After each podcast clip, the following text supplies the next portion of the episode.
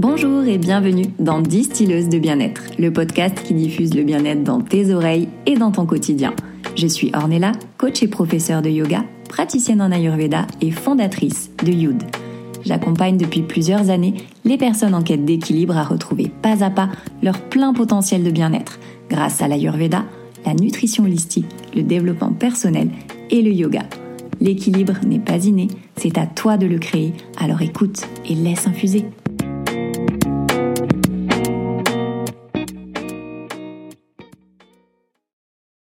Les thérapies holistiques, on le vend en poupe. Elles séduisent de plus en plus de monde et on comprend pourquoi. On peut traiter des troubles variés comme le stress ou les troubles du sommeil, ou encore les maux de dos, les migraines, ou même les problèmes de poids, les maladies chroniques ou les chocs émotionnels. Sur le papier, ça paraît formidable, mais dans la réalité, on a parfois du mal à s'y retrouver. J'ai moi-même eu du mal à faire comprendre mon métier et à pleinement me l'approprier dans une société régie par des codes, des dogmes et des notions ancrées depuis des siècles. Mais qu'est-ce qu'une thérapie holistique et en quoi consiste-t-elle? Quelles sont ces différentes méthodes et techniques dites non conventionnelles? À qui s'adresse la thérapie holistique et sur quoi se base-t-elle? Qu'est-ce qu'un thérapeute holistique et que fait-il exactement? Et est-ce qu'on peut tout soigner naturellement? C'est ce que je vais t'expliquer aujourd'hui. Dans cet épisode, je vais t'aider à comprendre le holisme, les soins holistiques et leurs vertus. Les clés pour apprendre à soigner mon corps et mon esprit naturellement grâce à la médecine holistique, c'est le sujet de l'épisode d'aujourd'hui dans Distilleuse de bien-être. Mais qu'est-ce que ça veut dire au juste holistique? Holistique, c'est un terme qui est dérivé du holisme. Le holisme est un système de pensée qui considère que chaque être est unique et qu'en même temps, il fait partie d'un tout. L'approche holistique implique donc de s'intéresser à la personne dans toutes ses dimensions pour explorer tous les aspects de son être. C'est la fameuse connexion entre le corps, l'âme et l'esprit dont je te parle tout le temps. Au lieu de s'attacher aux symptômes du mal, la thérapie holistique va regarder le patient de manière globale, en traitant l'humain sur six plans. Le physique, l'émotionnel, le mental, le socioculturel, l'environnemental et le spirituel. On considère le patient comme une personne et pas juste comme un simple malade. La médecine holistique va travailler sur toutes les facettes qui forment un individu et les voit comme un tout interconnecté. C'est simplement l'art de prendre soin de l'être humain dans toute sa globalité en agissant avant que la maladie n'arrive.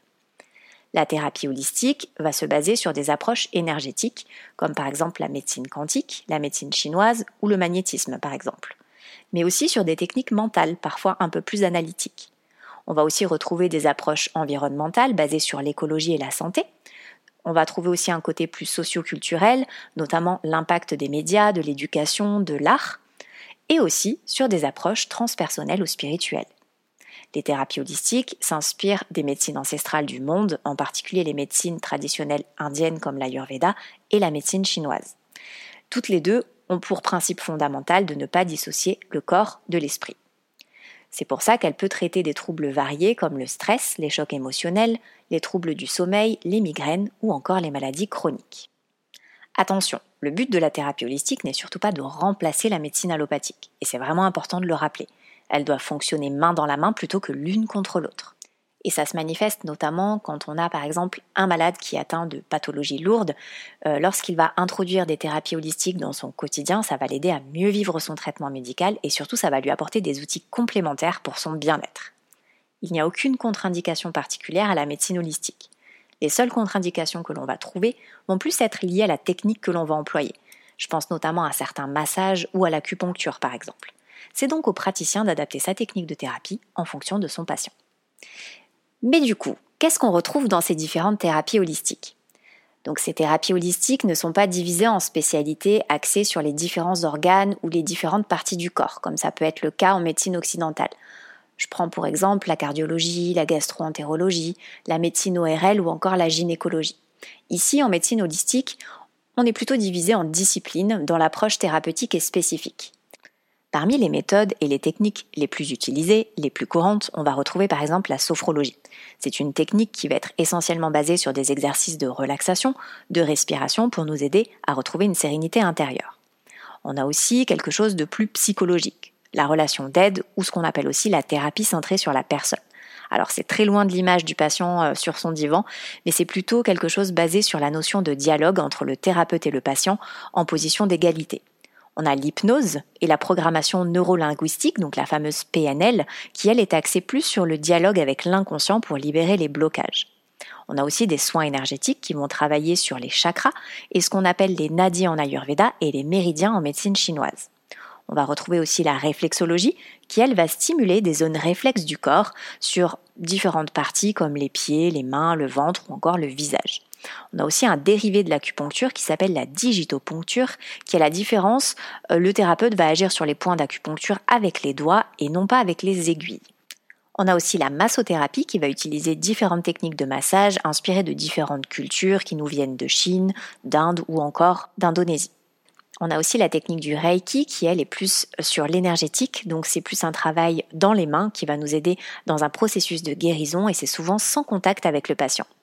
Et évidemment, celle que je connais le mieux, l'Ayurveda, qui est basée sur le rééquilibrage des trois doshas, ou que l'on peut aussi appeler les humeurs biologiques, qui va nous aider à retrouver l'équilibre, l'harmonie dans notre quotidien, dans notre santé, en soulageant les symptômes et en prévenant les maladies.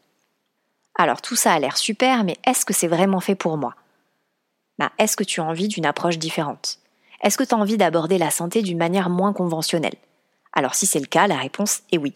La thérapie holistique sera faite pour toi du moment où ton état d'esprit est différent si tu es dans un état d'esprit où tu as envie de comprendre, que tu ne veux plus juste prendre un médicament pour prendre un médicament, et que tu veux comprendre d'où vient ton mal, alors oui, la thérapie holistique sera faite pour toi. Je le rappelle, c'est aussi des aides précieuses quand on a déjà un traitement. C'est pas, encore une fois, l'un ou l'autre. Si on a un traitement assez lourd, ça va vraiment venir en complément et en support au traitement de médecine allopathique. Malheureusement, les thérapies holistiques, à l'exception de l'acupuncture et de l'hypnose médicale pratiquées par des médecins, ne sont pas reconnues en France comme des médecines. Dans le cadre de la loi française, les thérapeutes holistiques ne sont pas habilités à poser un diagnostic et à soigner.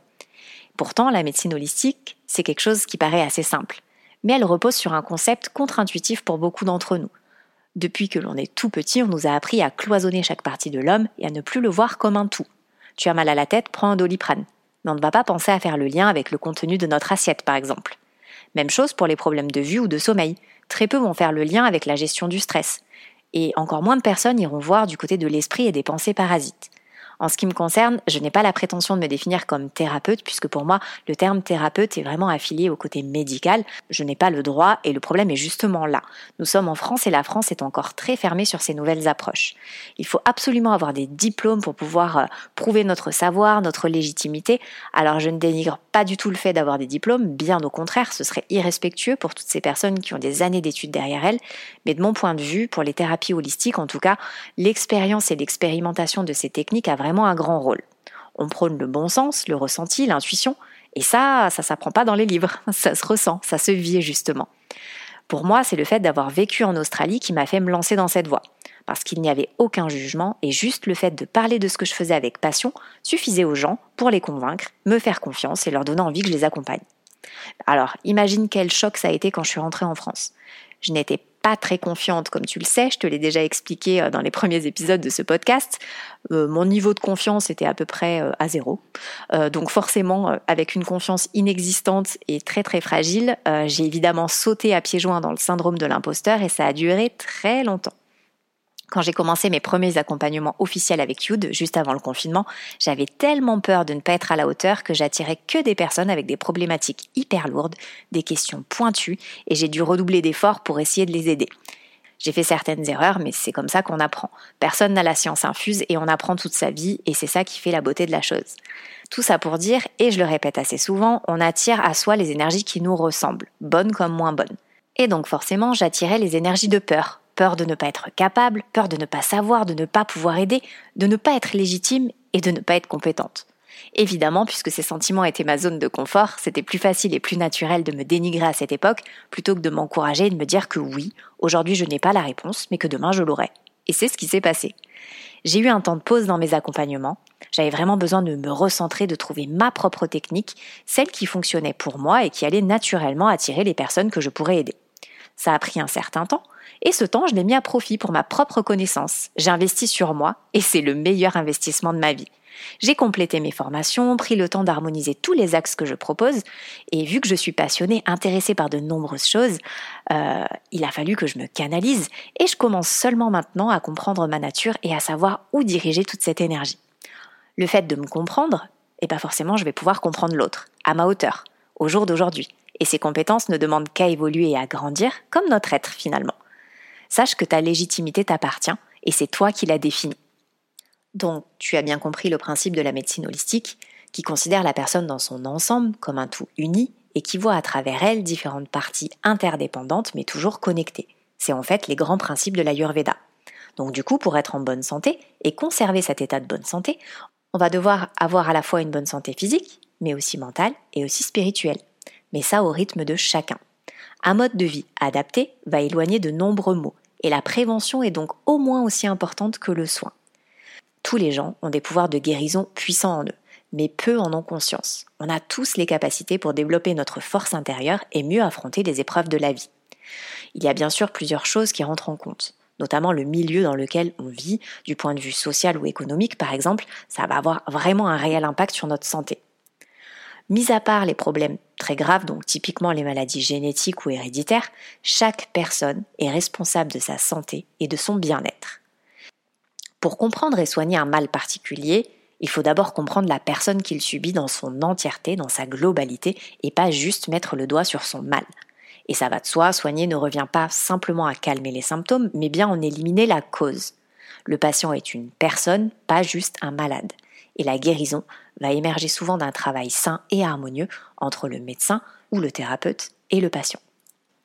La maladie est généralement aussi une expression de dérèglement dans le corps entier, donc c'est pour ça qu'on vient toujours travailler sur tous ces axes différents. Et la plupart du temps, il y a plus qu'une seule façon de régler le problème. Je parle en connaissance de cause, très généralement, on vient me voir pour connaître son profil ayurvédique, pour savoir quoi mettre dans son assiette, et finalement, ça va être le dernier plan qu'on va aborder, puisque souvent, le comportement alimentaire va plutôt répondre à une problématique bien plus profonde, dont la personne a conscience, mais elle ne veut pas forcément mettre le doigt dessus, ou elle attend en fait que je vienne l'aider, et c'est ça mon rôle, de lui faire en fait conscientiser où est son mal, qu'elle mette elle-même euh, le doigt dessus, qu'elle vienne le verbaliser, et là, le vrai travail commence. Et donc même si le problème principal est peut-être lié à l'alimentation, il y a différents facteurs qui vont conditionner notre santé physique et psychologique. Dans ces facteurs-là, dont surtout dans l'aspect physique, on peut retrouver les facteurs génétiques, environnementaux et ceux qui sont liés à l'hygiène de vie. D'ailleurs, en examinant de plus près, on se rend bien compte que les facteurs génétiques sont souvent euh, des terrains biologiques et physiologiques de la personne et ça va générer des prédispositions au niveau de ce terrain-là. Par exemple, on va trouver des familles de diabétiques ou des personnes qui ont des tendances à avoir une fragilité dans la sphère ORL et dont plusieurs euh, membres de la famille vont être porteurs. Les facteurs environnementaux vont aussi porter sur la qualité de l'air, de l'eau, de la terre, les ondes ou les pollutions sonores qui nous entourent. Et tout ça, forcément, va soit renforcer, soit aggraver le terrain biologique dont on a hérité. Alors il ne faut pas voir ce terrain comme une fatalité, mais plutôt comme une base, une base de départ sur laquelle on va pouvoir travailler et qui pourra être modifiée en améliorant la qualité de son environnement et de son hygiène de vie. La qualité du sommeil est aussi un facteur fondamental puisqu'il va permettre un temps de récupération indispensable au bon fonctionnement de notre organisme sur tous les plans, physique, émotionnel et mental. Peu de sommeil va entraîner forcément de la fatigue, cette fatigue peut générer du stress, ce stress peut générer ensuite peut-être de la colère ou de la frustration qui peut se répercuter dans notre alimentation et donc dans notre comportement face à l'alimentation et face à notre assiette au quotidien. Et cette alimentation, on en a besoin, puisque la qualité et l'équilibre de notre alimentation quotidienne va constituer le carburant de notre corps. Et ça peut aussi constituer tout un aspect relationnel, sociétal par rapport à notre comportement alimentaire en groupe. Comme je te l'ai expliqué dans l'épisode 6, l'aspect relationnel est aussi très important on a dans cet aspect relationnel le côté aussi charnel, émotionnel et aussi le fait d'avoir une sexualité épanouie qui va être indispensable à l'équilibre de la sphère psycho-affective et du bon fonctionnement de notre système nerveux. Pour le système nerveux, on a aussi l'activité sportive, qui est extrêmement importante puisqu'elle va évacuer les tensions physiques, mais aussi émotionnelles et mentales, ce qui va avoir aussi une incidence directe sur la gestion du stress. C'est d'ailleurs ce qui se passe quand on pratique le yoga. Mais tu peux aussi retrouver tous ces bienfaits en pratiquant une autre activité euh, comme le chant ou simplement la relaxation par exemple. À savoir qu'il ne faut pas non plus négliger l'importance de se créer des temps de pause. Le fait de maintenir l'équilibre aussi entre sa vie professionnelle et sa vie personnelle est vraiment hyper important et la place accordée aux moments de loisirs et de détente ne doivent surtout pas être négligées pour pouvoir vraiment sortir de cette surcharge mentale et de la fameuse euh, euh, charge mentale quotidienne dont on nous parle souvent, notamment quand on est une femme. Donc tu as compris que tous ces facteurs ont une influence directe sur ton état de santé, mais on va s'intéresser maintenant à une autre partie qu'on néglige parfois un peu trop. Donc on a parlé des facteurs physiques, mais on va aussi parler des facteurs psychologiques, et plus particulièrement ceux qui touchent à nos bagages parfois lourds et parfois assez profonds dont on n'a pas forcément conscience.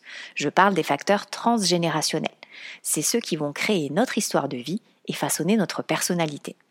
Et dans ces facteurs transgénérationnels, on va retrouver bah, nos valeurs, nos croyances, les schémas comportementaux et sociétaux qu'on nous a transmis de génération en génération à l'intérieur de notre famille et qui sont d'ailleurs plus ou moins compatibles avec notre tempérament. Et c'est là où va se poser alors un cruel dilemme. Comment être soi tout en restant fidèle à ses ancêtres, à sa famille et à ses croyances qu'on croyait justement être les nôtres? Et donc on va entrer dans une lutte qui va être à la fois sacrée et sacrale et elle peut vraiment venir perturber de manière assez forte ton fonctionnement physiologique et psychologique et donc altérer facilement ta santé. Il y a donc une multitude de facteurs, tant au niveau physique que psychologique, qui peuvent influencer ta santé et ça au quotidien.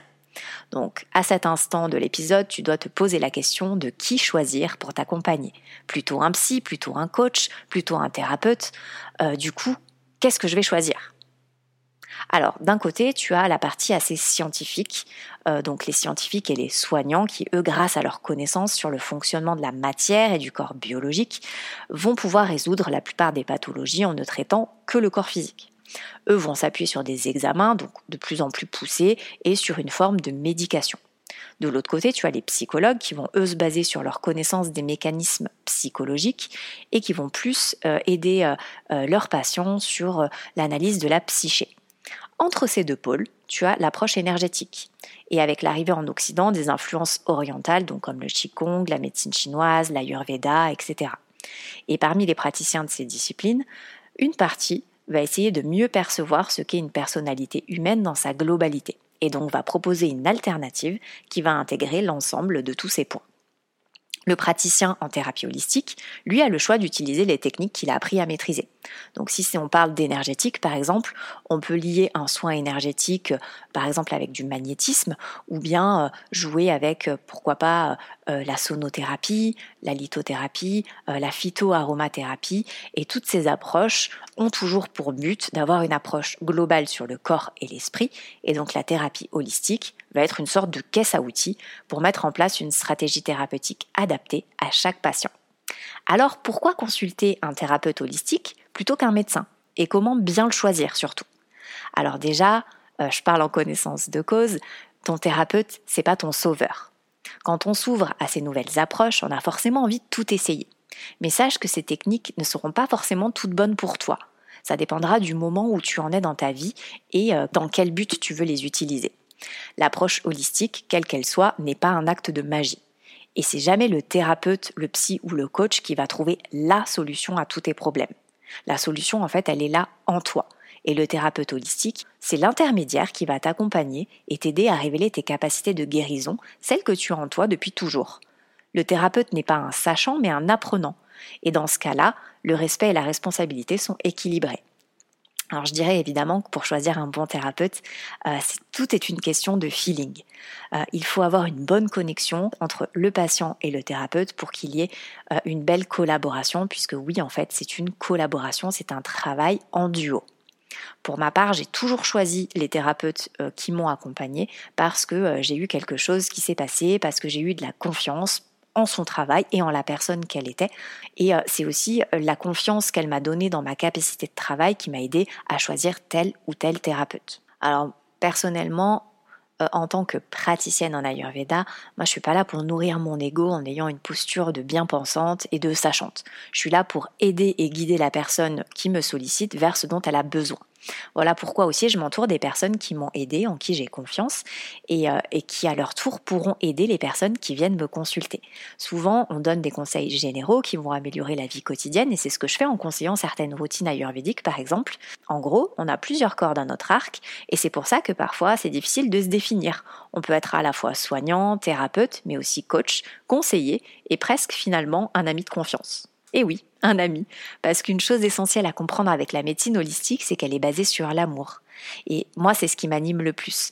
Voir la confiance qu'on m'accorde, c'est ça qui fait selon moi la force d'un bon thérapeute ou d'un bon praticien en médecine holistique. Apporter tout le soutien nécessaire autour de nous va nous procurer de meilleurs résultats et forcément euh, ces résultats vont se répercuter chez les personnes que l'on accompagne. Alors finalement, quelle est la différence entre un psy et un thérapeute et pourquoi consulter plus l'un que l'autre? Psychanalyste, psychothérapeute, psychiatre, toutes ces appellations, toute euh, cette forme-là va travailler sur la compréhension et l'accompagnement de la psyché humaine. Un thérapeute n'est pas forcément centré sur cette partie psychologique. Il va plutôt étudier la partie physique ou énergétique, et dans les deux cas, psy ou thérapeute ont le but commun d'accompagner, d'apporter du soin en fonction d'un apprentissage théorique et pratique avec lequel il a des affinités. Euh, raison de plus, encore une fois, pour travailler ensemble et non pas l'un contre l'autre. Et quelle est la différence aussi entre un coach et un thérapeute holistique? Alors, personnellement, je suis un peu à la frontière des deux. Mon métier consiste vraiment à accompagner la personne qui me consulte vers l'atteinte de ses objectifs. Donc, c'est ce qu'on appelle être un coach. Un coach emmène son coaché d'un point A à un point B, mais le thérapeute, lui, a aussi un lien avec le médical, avec le soin en tout cas.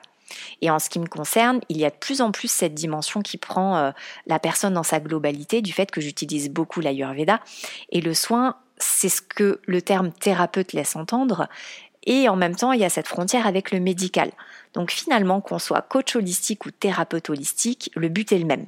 C'est tenter de répondre au mieux aux besoins de la personne qui nous consulte en prenant en considération tous ces aspects, tout ce qui le caractérise, tout ce qui caractérise son être. En fait, on possède tous et toutes notre médecin intérieur. Le thérapeute, il est juste là pour favoriser le processus, ce processus d'autorégulation pour pouvoir atteindre un meilleur équilibre corporel et psycho-émotionnel. Le thérapeute va faire un bilan sur l'hygiène de vie générale, le sommeil, l'alimentation, l'activité physique. C'est ce que je fais par exemple pendant mes consultations d'Ayurveda.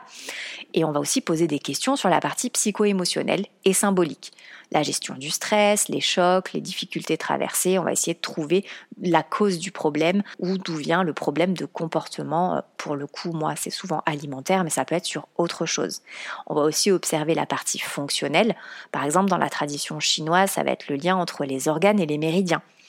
Finalement, quand on est thérapeute holistique ou praticien de médecine holistique, ce qui est mon cas, on a aussi la liberté de pouvoir choisir toutes ces techniques. Toutes les techniques que l'on a apprises, que l'on a comprises, que l'on a expérimentées et qu'on pourra mettre au service de la personne qui vient nous solliciter. C'est ce que j'ai fait avec ma méthode Ayurveda. Ayurveda, c'est la méthode par Yud du yoga et de l'Ayurveda à laquelle j'ai ajouté du développement personnel, de la psychologie positive, de la spiritualité et tout un tas de techniques liées aux principes donc de l'Ayurveda et la philosophie de vie du yoga. Je vais à la fois venir solliciter un terrain euh, émotionnel, mais aussi psychologique, euh, tout un tas d'énergies qui vont être liées avec la compréhension de soi au niveau physique, mais aussi énergétique. Étant donné que l'Ayurveda prône le bon sens et la reconnexion à son être profond, à son intuition, toute ma méthode est vraiment centrée sur le côté intuitif. Je me laisse vraiment guider par mes ressentis et par l'énergie de la personne en face de moi. Et c'est ça aussi qui fait l'unicité de ma méthode et qui te permettra de révéler ta propre unicité à toi aussi. Ces mélanges de karma, d'énergie et d'intuition, de connexion permettent de créer un lien puisque avant tout, c'est ça mon but, c'est ça mon dharma, c'est de créer des liens et de faciliter en fait la conscientisation euh, de l'énergie de l'autre pour qu'elle puisse voir là où est son, sa problématique et qu'elle puisse se révéler pleinement et du coup atteindre son plein potentiel de bien-être. Ce qui va l'aider à révéler son propre pouvoir intérieur et sa propre magie. C'est pourquoi parfois aussi j'intègre le tirage d'oracle ou encore l'utilisation de lithothérapie. On me demande souvent des conseils sur euh, comment je me suis formée, comment j'en suis arrivée là. Alors, à savoir aussi, déjà je suis très flattée, merci beaucoup, mais euh, que c'est justement parce que vous êtes unique et que vous avez quelque chose à apporter aux autres vous avez quelque chose à apporter au monde qui fera que vous pourrez trouver votre propre méthode, votre propre moyen d'expression et peut-être votre canal qui aidera à la guérison de l'autre. Mais c'est pour ça aussi que je le répète souvent que s'inspirer, c'est bien, mais recréer, c'est mieux, puisque ton énergie, c'est la tienne, la mienne, c'est la mienne. Et en fait, copier une énergie qui n'est pas la tienne n'aura aucun sens et surtout n'aura aucun résultat euh, probant ni euh, aucun succès finalement, puisque ce qui va faire la magie de la chose, c'est que cette énergie provient de toi.